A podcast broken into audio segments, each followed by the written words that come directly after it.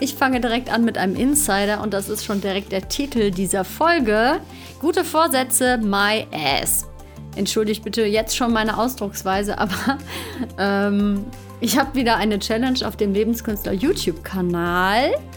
Es ist Tag 4 heute, wir haben den 4.1. Und ähm, ich habe auch eine Gruppe bei Facebook, dass man sich auch so ein bisschen austauschen kann.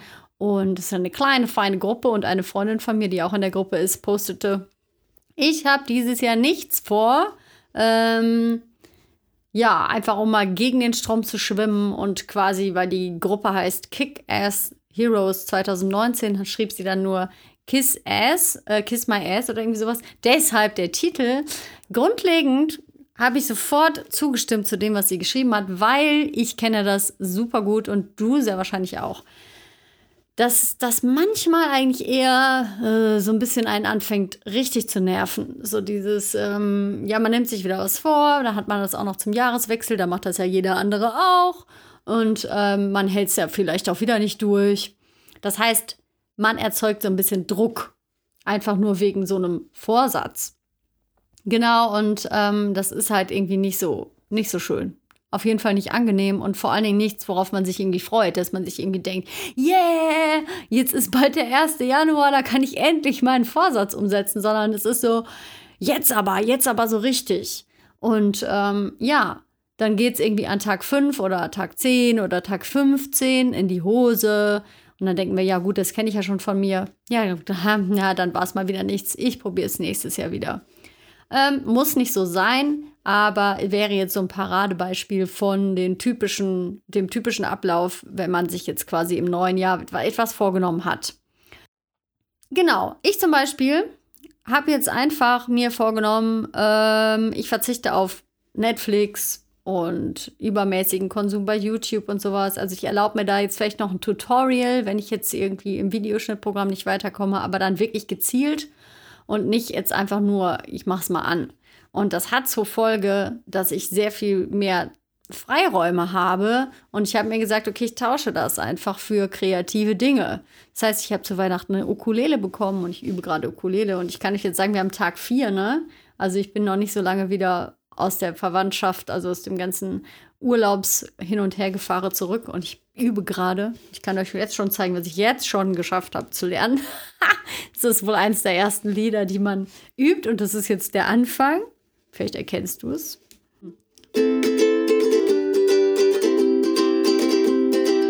I was scared of dentist and the dark. I was scared of pretty girls and starting conversations. All my friends are turning green. You're the magician's assistants in their dreams. Ich mach's mal bis dahin. ich habe mich jetzt immerhin nämlich noch nicht verspielt. So, also ich bin echt erstaunt, weil ähm, aus diesem Impuls zufolge, den ich dann jetzt nicht, dem ich nicht nachgehe, dass ich sage, ah, schön, wir haben jetzt Abend, ich mache jetzt mal Netflix an, ähm, fange ich halt an zu überlegen, was mache ich denn jetzt? ähm, und dann habe ich mir gedacht, ja gut, ich habe die Ukulele bekommen, ich, ich übe jetzt Ukulele.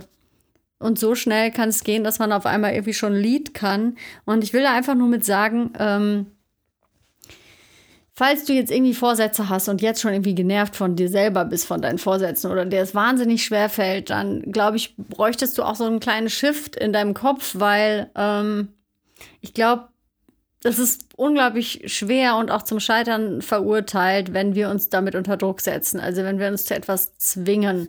Das ist so ein bisschen wie äh, den einen inneren Schweinehund, wie man das ja immer so schön sagt, überwindet man halt vielleicht mal eine Weile, aber es ist super schwierig, wenn wir nicht wissen, warum und wofür und, und wie sich das anfühlt und wo wir eigentlich hinwollen.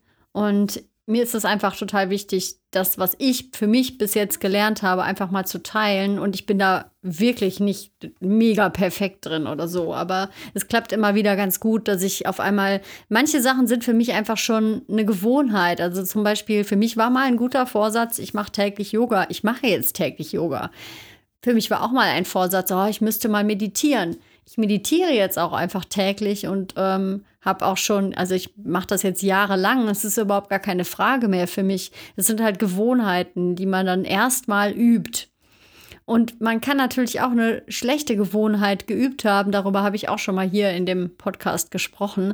Und dann hat man irgendwie so den Salat und das fühlt sich wahnsinnig unangenehm an, das dann wieder zu lassen. Ich glaube, das ist so eine Form von kleinen Sicherheiten, die wir haben und irgendwie auch gefühlt brauchen.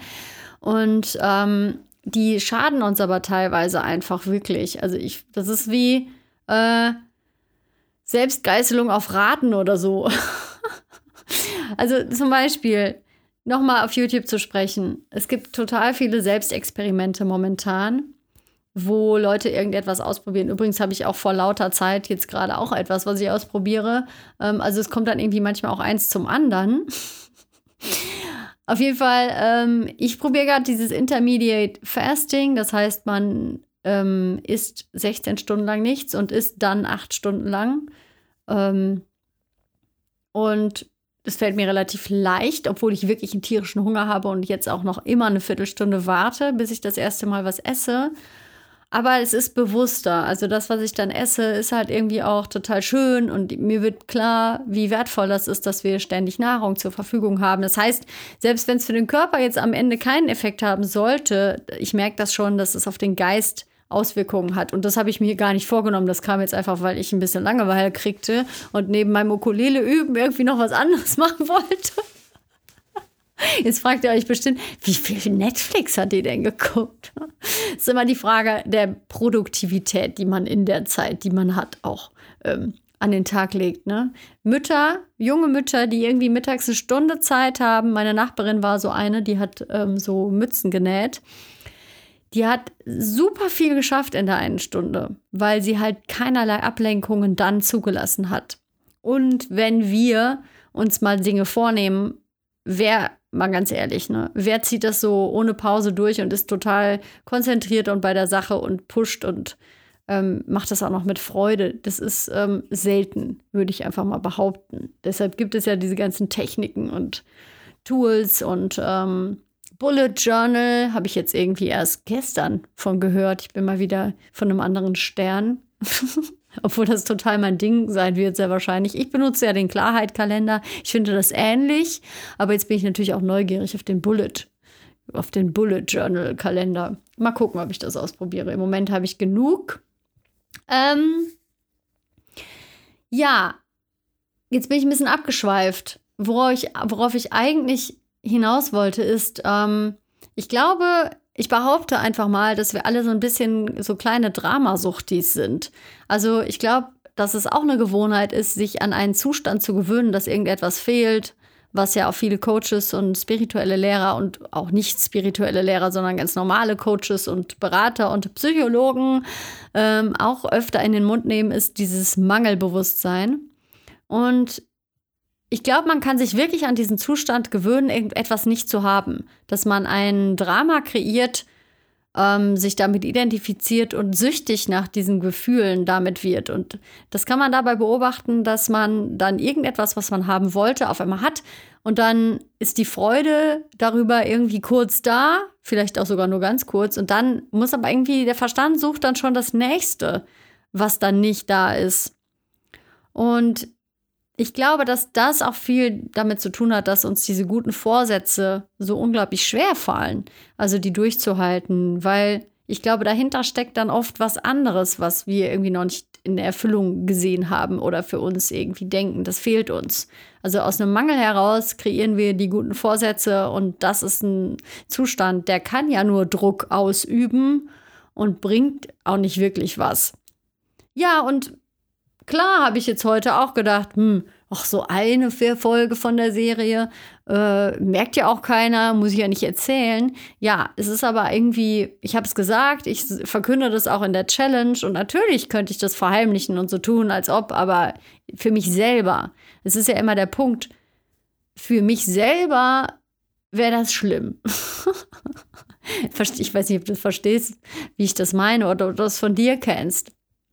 Also wenn du sagst, okay, ich will abnehmen zum Beispiel und ähm, dann sagst, ja, ich esse aber doch immer voll gesund und die ganzen Sachen, die da drin sind, sind gut. Und du weißt aber eigentlich, stimmt nicht so ganz. Also wenn du es mal aufschreiben würdest, würdest du 100.000 Sachen entdecken, die wirklich nachgewiesen dazu führen, dass man Gewichtszunahme hat. Sei es halt anstatt, dass du Wasser trinkst oder vielleicht mal eine Schorle, trinkst du halt Limonade und ähm, gezuckerten Milchkaffee und davon nicht nur ein, sondern fünf.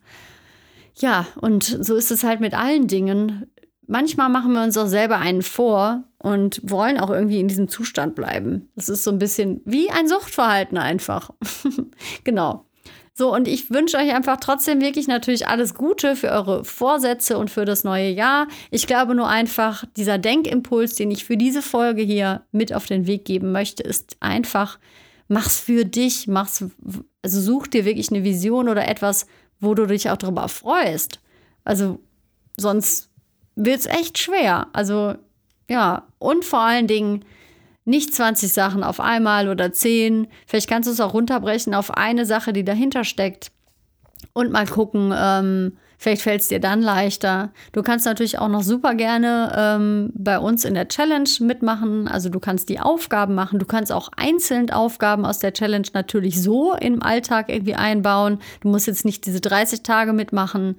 Ähm, aber guck einfach, was für dich funktioniert und lass es dir auch einfach gut gehen dabei. Und vor allen Dingen, ja, lass dich auch von deinem Umfeld nicht so irritieren. Also, wenn die jetzt irgendwie fragen, was machst du, was hast du dir vorgenommen und dann irgendwie komisch gucken oder du hast dir wirklich was total Großes vorgenommen, dann ähm, ja, darauf reagiert ja unser Umfeld manchmal gar nicht so gut, weil die ja dann irgendwie auf sich zurückgeworfen werden und oft sich dann denken, ja, müsste ich jetzt irgendwie auch was reißen. Also ja, nur so ein paar Sachen. Ja, äh, ich würde sagen, das war meine heutige Folge. So hört sich übrigens eine Ukulele an, wenn sie nicht gestimmt ist. Also doch, sie ist gestimmt, glaube ich. Doch. Ja. Ach so, Falls du dich gewundert haben solltest, die letzte Folge hier auf dem Kanal habe nicht ich gesprochen. Ich habe beim Pottwichteln teilgenommen. Und ähm, zwei Herren, die kenne ich gar nicht, sind Wissenschaftler, haben hier diskutiert über Spiritualität, weil ja meine Inhalte doch spirituell angehaucht sind, wo ich auch erstmal ganz schön lange mit mir ins Gericht gehen musste. Aber es ist ja so. Ich habe nur noch eine krasse Wertung irgendwie über das Thema Spiritualität, weil ich Wissenschaft nämlich eigentlich auch ganz cool finde. Und ich das gar nicht so weit voneinander entfernt finde. Aber dazu werde ich sicherlich auch noch mal selber einen Artikel einsprechen. genau. Jedenfalls, das sind zwei Herren von dem Podcast Proton. Das ist ein Physik-Podcast, wenn ich das richtig verstanden habe. Und die beiden haben diesen Podcast mir zum Wichteln geschenkt. Falls ihr die Folge hören möchtet, die ich verschenkt habe, ich habe für den Podcast die Ringträger, das ist ein Ehepaar, ähm, die machen Podcasts über sich und die Ehe und über diskutieren über Themen. Die Folge dort heißt Drei Schlüssel für Fahrer. Das ist der Name von der Frau. Und die habe ich zusammen gemacht mit dem Arvid Dörwald. Das ist nochmal eine andere Geschichte, wie wir zueinander gefunden haben. Auf jeden Fall packe ich euch einfach die Links zu dem Podcast und also zu beiden Podcasts eigentlich, packe ich euch einfach in die Show Notes. Da könnt ihr ja, wenn ihr Interesse habt, einfach mal vorbeischauen. Ja, ähm, wie immer kannst du mir gerne Bewertungen dalassen. Du kannst mir auch schreiben, wenn du Anregungen hast oder wenn du Themenwünsche hast. Das schreibst du an einfach an silke.verheyen at yahoo.de. De ist auch wirklich noch korrekt. Ich habe noch so eine alte Yahoo-Adresse. Ja, und ich sage danke fürs Reinhören und bis nächste Woche. Tschüss!